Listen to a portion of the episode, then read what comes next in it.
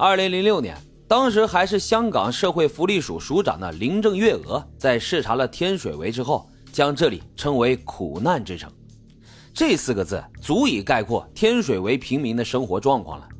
直到今天，案发的天水围北区仍然是香港最贫困的地区之一，人口密度是南区的三倍以上。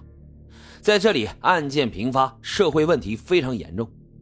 介绍完这个故事发生的地点啊，咱们先来看一看今天故事里的两位主人公。男主人公呢，名字叫做李伯森，一九五九年生人，在八十年代跟着亲戚一起到了香港，做了一名装修工人。女主人公的名字呢，叫做金淑英，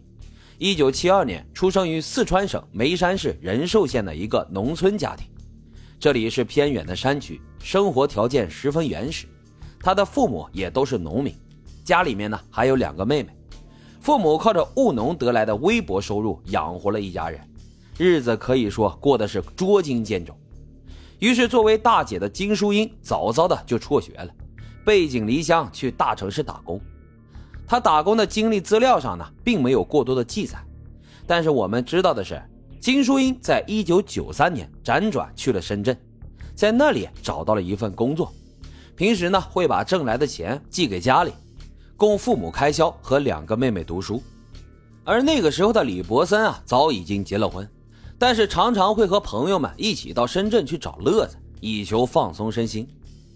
一九九四年，在北下找乐子的过程当中，他就认识了年轻漂亮的金淑英。金淑英当时才二十一岁。比李伯森小了十三岁，他性格温柔，对李伯森也是百依百顺。一方面呢，是因为出生于农村家庭，没读过什么书，所以他非常的自卑；而另外一方面，他也希望能够通过嫁给一个香港人，过上更好的生活。虽然香港和内地仅仅一湾之隔，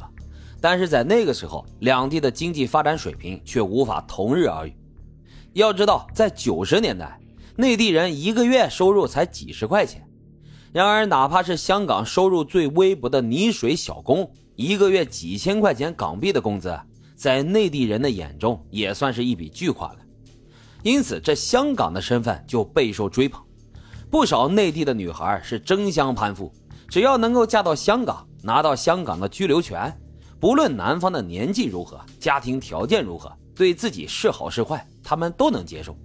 这无疑也给香港底层的男性一些可乘之机，他们或许因为在当地女性的眼中一穷二白，长期找不到伴侣；或许呢，就跟李伯森一样，对家中那不再年轻还唠唠叨叨的发妻感到厌倦了。总的来说啊，在那个年代，那些在香港被人嫌弃的男人，在内地却能够凭借着港人的身份，非常轻而易举地抱得美人归。李伯森和金淑英认识不久。就在深圳租房，开启了同居生活。一九九五年，李伯森通过介绍认识了一个房地产承建商，并且开始在他手下做做散工，收入呢可以说非常不错。一九九七年，攒了一点钱的李伯森就决定和结婚十五年的妻子离婚，而两个孩子呢交给了前妻抚养。第二年，金淑英就怀孕了，他便和金淑英一起回到了女朋友的四川老家。金淑英的父母啊，看到这个香港来的贵婿，那是相当开心。村里面的人啊，也都非常羡慕金淑英，觉得她嫁到了香港之后，一定能够过上富太太的生活。两个人于一九九八年七月正式领证结婚，然后相继生下了两个女儿。中年得女的李伯森心情大好，出资几万元亲自监工，帮金家人在村口建了一栋两层的小楼。狠狠地改善了一下金家人的生活，这金家父母对他自然是千恩万谢，把他当做救世主一样看待。李伯森也非常享受这种被人崇拜的感觉，毕竟在香港，他是一个要钱没钱、年纪还一大把的装修工，但是到了四川的农村，摇身一变就成了村民们急着要攀附的龙凤，从底层劳工一跃就成了人上人。但是要想去香港定居的话，就需要拿到前往港澳通行证，但是在拿到前往港澳通行证之后，就得注销掉内地的居民身份，所以这一证件也被称为单程证。单程证每年的发放量也是有限的，而且一般需要长达数年的审核。金淑英呢，迟迟拿不到这张证，只能够留在内地，而李伯森则需要返回香港生活，闲暇的时间他才会回到四川，夫妻俩过着聚少离多的生活。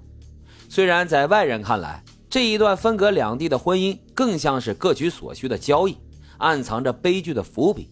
但是金淑英打心底里认为李伯森是一个值得依靠的人，